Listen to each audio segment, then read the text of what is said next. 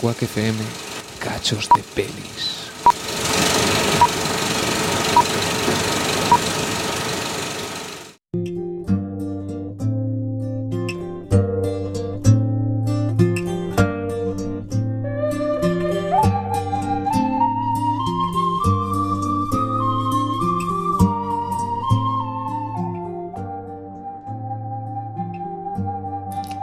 Sobre o lombo Do regueiro navega unha xoaniña Nunha folla de salgueiro vai se doeido nativo.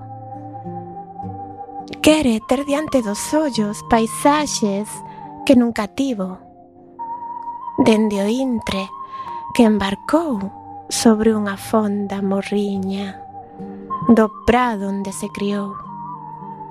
Mentres deixa atrás o val vai dicindo polo baixo Volverei ao Salgueiral E unha mañá, raioleira, por entre vimbios e fentas Voltou a xoniña andeira.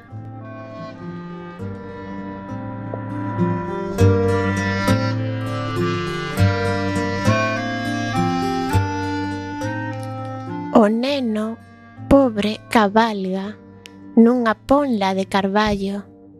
Arre, cabalo rabisco, galopa e rincha voando.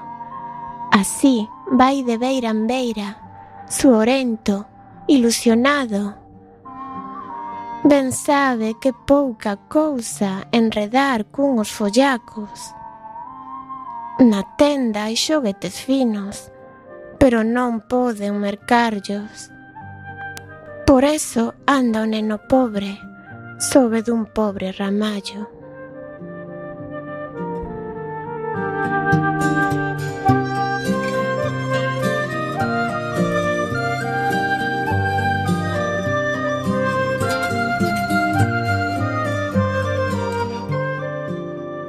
Acabades de escoitar os poemas A Xoaniña Andeira e O Xoguete extraídos do libro Cantarolas, editado en 1995 por Edición Xerais.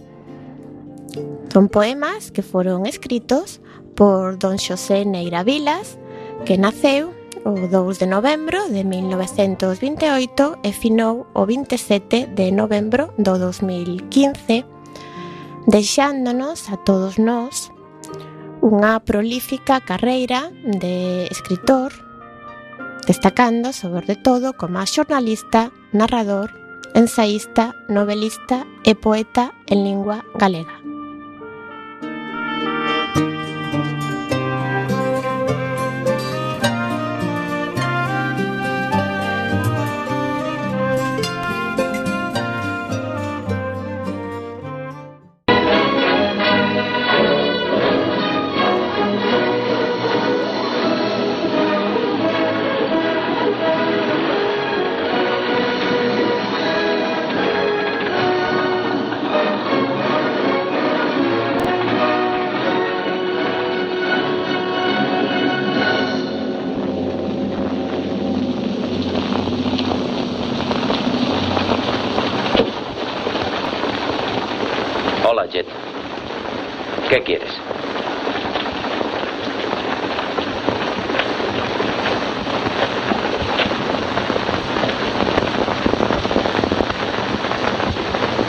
Mi pozo da petróleo. Bien. Vaya, eso es estupendo. Y creían que estaba loco. Creían que no había petróleo más que en Old Spineley y en Barbide, ¿eh? Pues vengo a decirles que se equivocan. Está aquí. Y no podrán hacer nada para evitarlo. Mi pozo produce en Grande Vic. Y hay mucho más y aún habrá pozos mayores.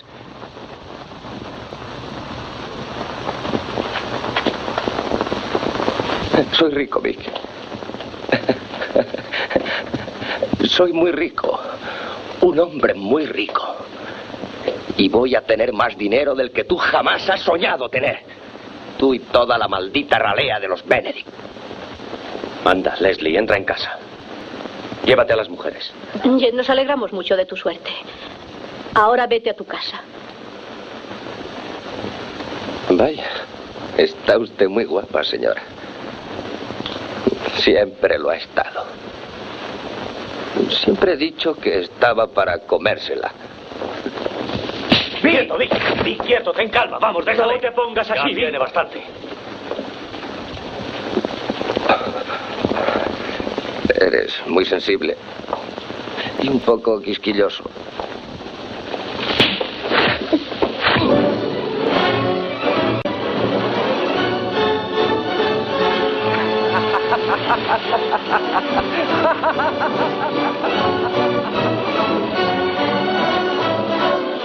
Dick, debiste haber matado antes a ese individuo. Ahora es demasiado rico.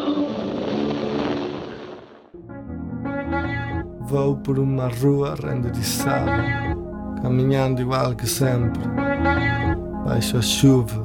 Ei, ei, ei, ei, ei.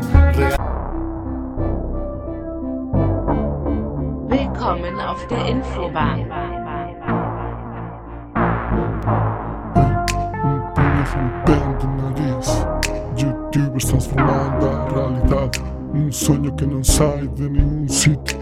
Fascistas de distintas cores.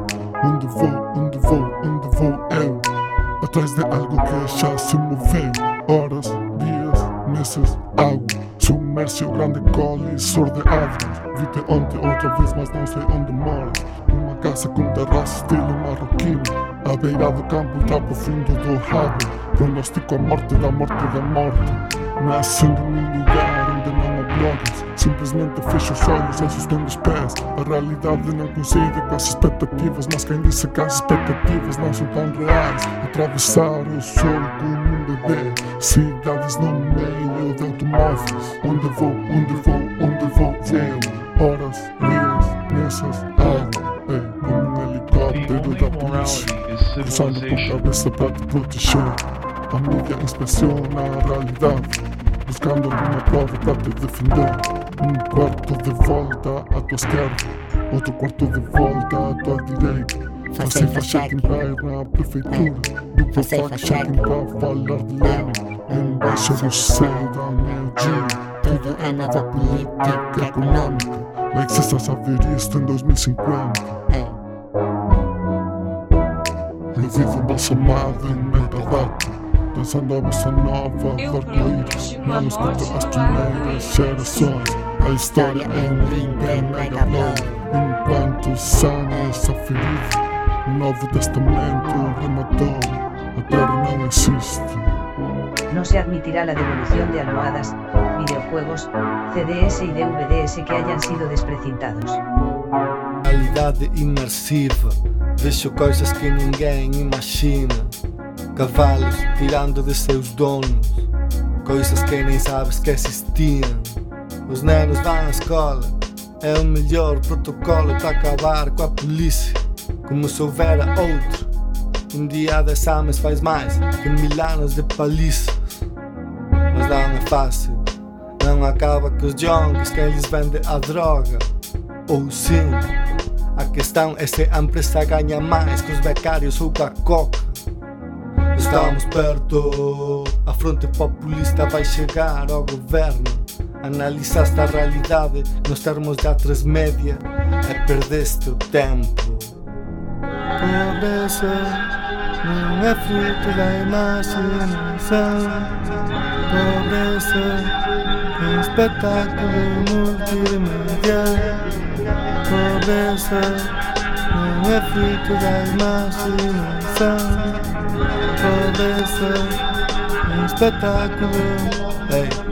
Às vezes são só vozes muito conscienciosas Falando que temos de fazer com as nossas vidas Se não queremos acabar pedindo num primar gigantesco no jardim da McDonald's A ver se compreende, já vai sendo hora De ti depende o futuro da classe trabalhadora Põe teu dinheiro, nossa empresa, colabora Queremos ser mais livres tipo Jordi Évole, ídolo de massas Veio falar com o filho de Baltar na sua casa A deputação de Ourense Um tema tanto mais hollywoodense Com os escravos de Sara É pobres negros morrendo no Mediterráneo como ratas. É para denunciar o caso, falar com Obama, acudir à facua. Aqueles que dizem que fazem o bem só pretendem seguir a fazer o bem perpetuamente. Este é um negócio como a igreja no Congo. Cá estou, levando-lhes comida a essa pobre chantinha. Cá estou, lhes ensinando a pescar, a ver se espabilam.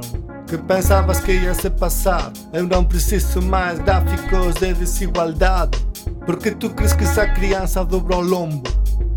Não preciso essa informação. A construção das nações é um assunto que muitos evitam. Máximos nacionalistas, que são todos, todos os que não são anarquistas. É como dizer que os suevos percorreram media Europa para vir a Galiza ouvir poesia e tocar a gaita. Ouvir poesia e tocar a gaita. Nacionalidade histórica, como tantas outras coisas, um invento de fraga, um lixo igual do que a nação.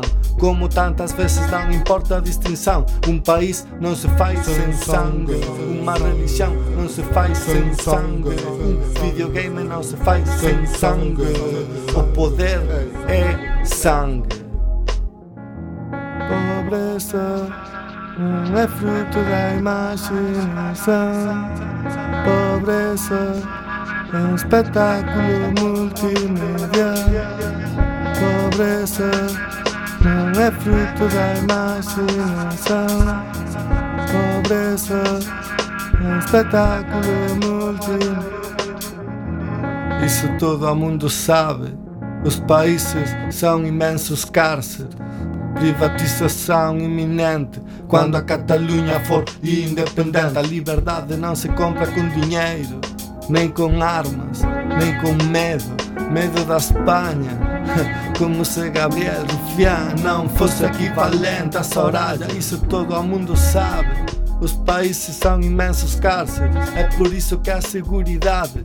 Deixai de falar de Trump, é buscar o jeito de destruir a autoridade. Mas isso não se pode, é quando mora no Distrito Federal dos Estados Unidos. Podemos, isso não se pode, não é? Neste mundo de Justin Tan globalizado de gasolineiras Os after hours dos carros Uma rede impressionante de turismo infernal. Tu já saíste uma noite, foste à área de serviço Encheste o depósito a euro 30 ao litro Fechaste a tampa e no momento de pagar Empezaste a compreender as virtudes do PP Não existe a solidariedade Toda empresa aspira a ter um cash flow nível Niágara. Começaram na garagem, hoje floresce sua expansão dos Açores até a Ásia, comércio local. Mas em que mundo vives? O mais local que existe é o mundo rural, onde não há comércio que não seja transnacional. Nos bares do meu povo vendem rom brugal, é detergente skip, diretamente saído do intestino da Unilever. Ao princípio dava medo, mas afinal, como sempre, acabei me acostumando ao cheiro. Pizza, oferta estival.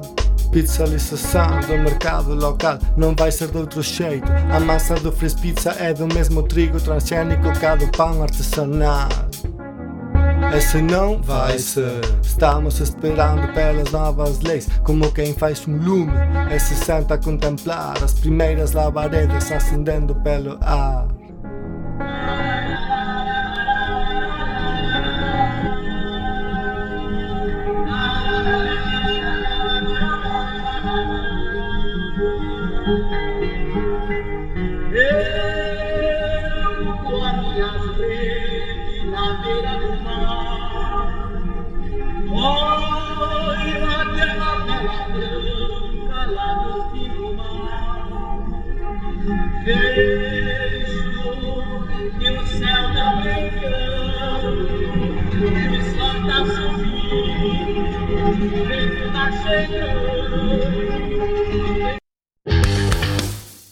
Sabemos que te gusta.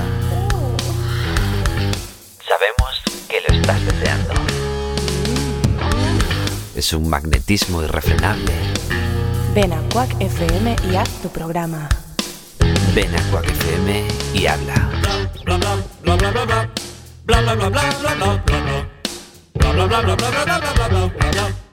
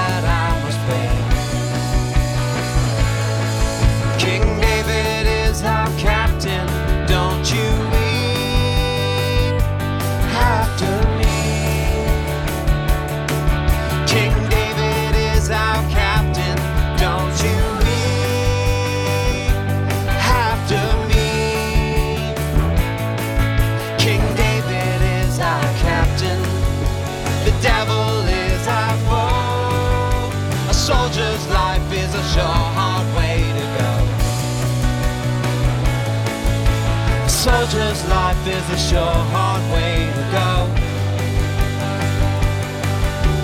When you find your faith is broken.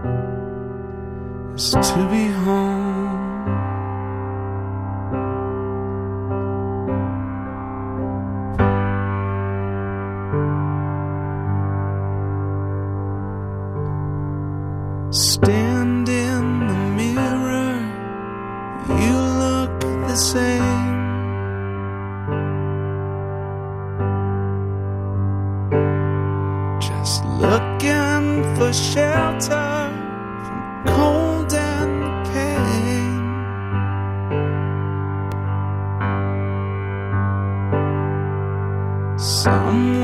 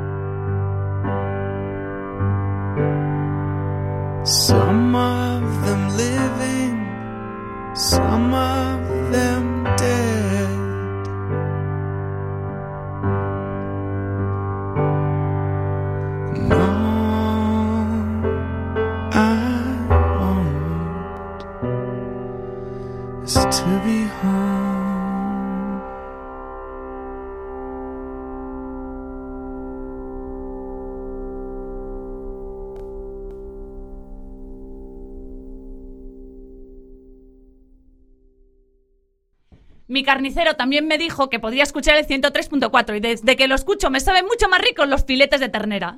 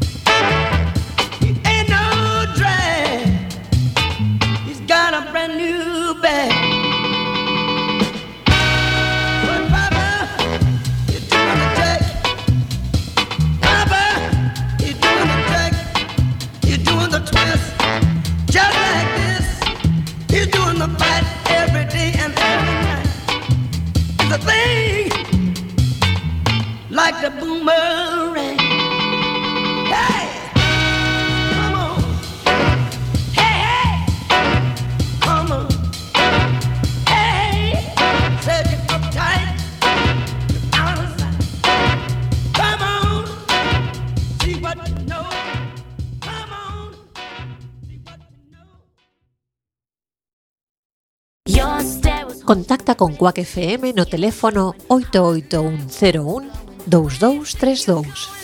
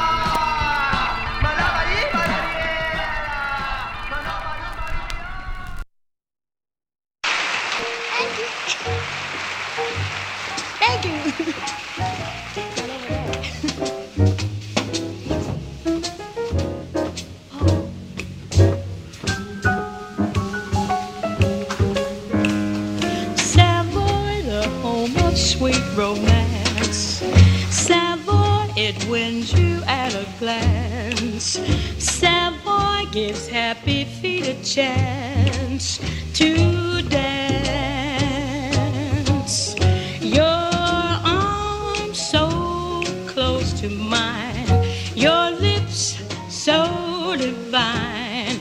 You're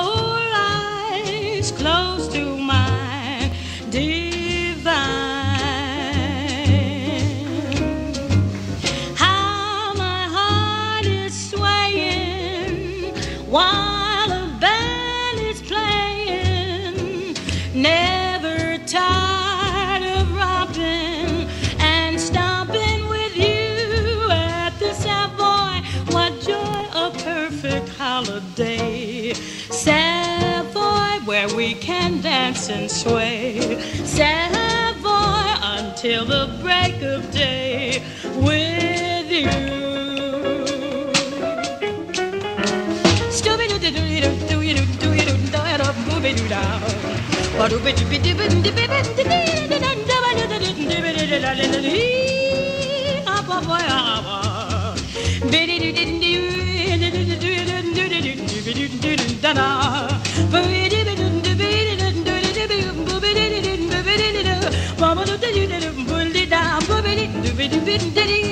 Bring it down, do it down,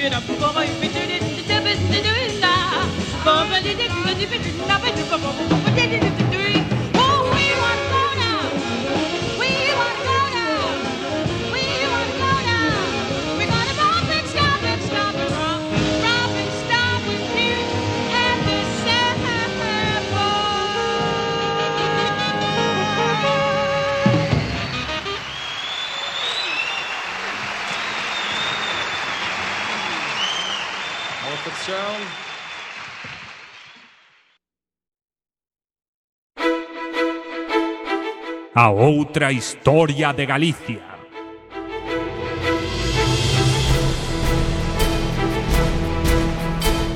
Feudalismo. Alto medievo.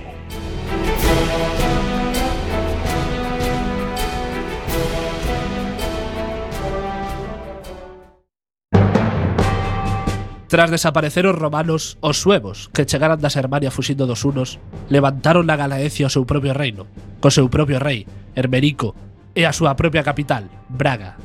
Pero estes suevos, tan bravos como a todos os anteriores poboadores deste curruncho do mundo, pronto botaron en falta algún inimigo co que guerrear, así que empezaron a rifar cos visigodos. Pero a cousa saíulles regular, e a fin os visigodos quedaron con todo solar. Así pois, Galicia, que xa fora megalítica, castrexa, romana e sueva, era agora visigoda. E os visigodos, que xa estaban cansos de guerrear, dixeron E logo por que non nos repartimos as terras entre os nobres a igrexa e adicámonos a vivir tranquiliños, só, que xa rifamos da bondo. Pois así o fixeron, e a iso chamaronlle feudalización, que basicamente consiste en que mentres os servos traballan as terras e pagan os dezmos, os nobres xogan o xadrez xigante e organizan festivais de soglaría. El mentres, o estamento eclesial adícase a levantar igrexas por todas partes para asegurarse de que Galiza lle quedaba ben católica, apostólica e romana. Manda carallo, tanto guerrear para votar os romanos e agora viñan estes e tamén eran romanos. Polo menos as igrexas lles quedaron ben bonitas, ó. Oh. Porén, nas altas esferas eclesiásticas non estaban conformes.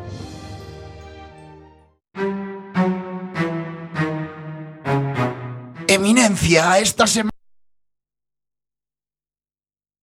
Ah, pois mira ti que ben. Non lle satisface, eminencia? Pois a verdade é que non. Estou farto xa de minúsculas igrexas espalladas por todas partes. Eh, sonche bonitas, vale, pero sonche tan iguais, tan románicas e, sobre todo, tan pequenas. Temos que pensar en grande.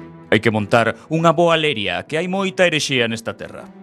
Eh, non, non sei se estou a entender, eminencia.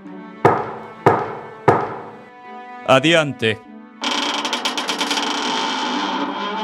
Disculpe, xefe, atopamos un cadáver flotando no río. De año, por fin sucede algo interesante. Tráianmo xa mesmo. Sí, eminencia.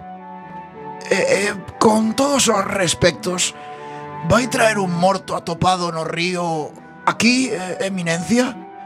Para para que exactamente? Calao. Oh. Ver aquí o morto. Hmm. Fixa de vos ben. Non vos lembra ninguén? Non sei, parece chinés. Eh, eu non sabía que houbera chineses negros. Ai, que paciencia hai que ter. Miradio ben. E cuspidiño, cuspidiño o apóstolo Santiago. Eh? eh? Pero, pero, eminencia... Silencio. É o apóstolo Santiago e non se fale máis. E que non o queira ver será considerado herexe. Eh, isto... Eh, sí, sí, é eh, sen dúbida o mesmísimo apóstolo. Hai que notificar este milagrio vaticano. Xa veredes a que imos montar. Remataron as capeliñas nas que rezan catro almas. Seremos unha potencia.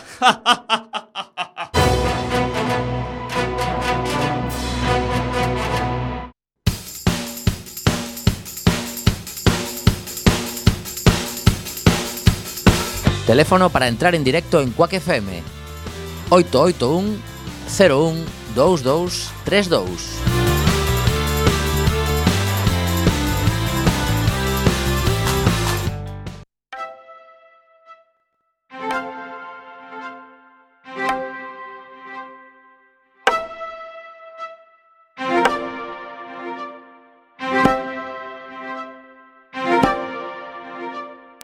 you Thank you.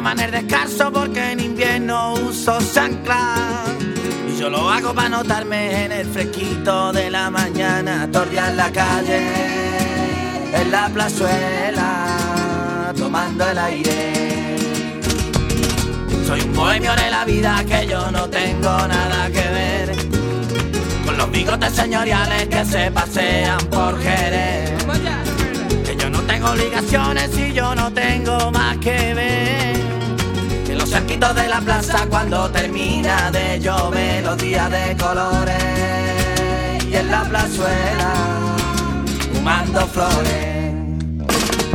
Y el aire de la calle a mí me huele a goma fresca, yo lo asumo, me lo humo y me escapo por la cuesta. Te quiero, te quiero, como la pera los peros. Yo te amo, yo te amo, cuando te pierdo y cuando te gano.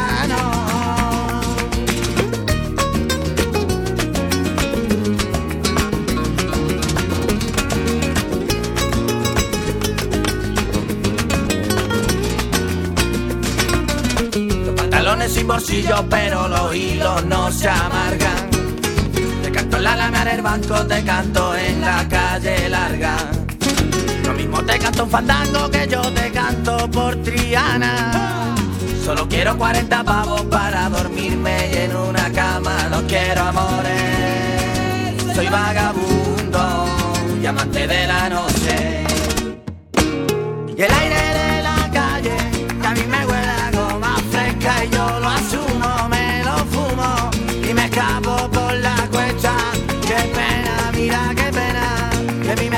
no tiene piedra. Quien pudiera, quien pudiera, pintar olores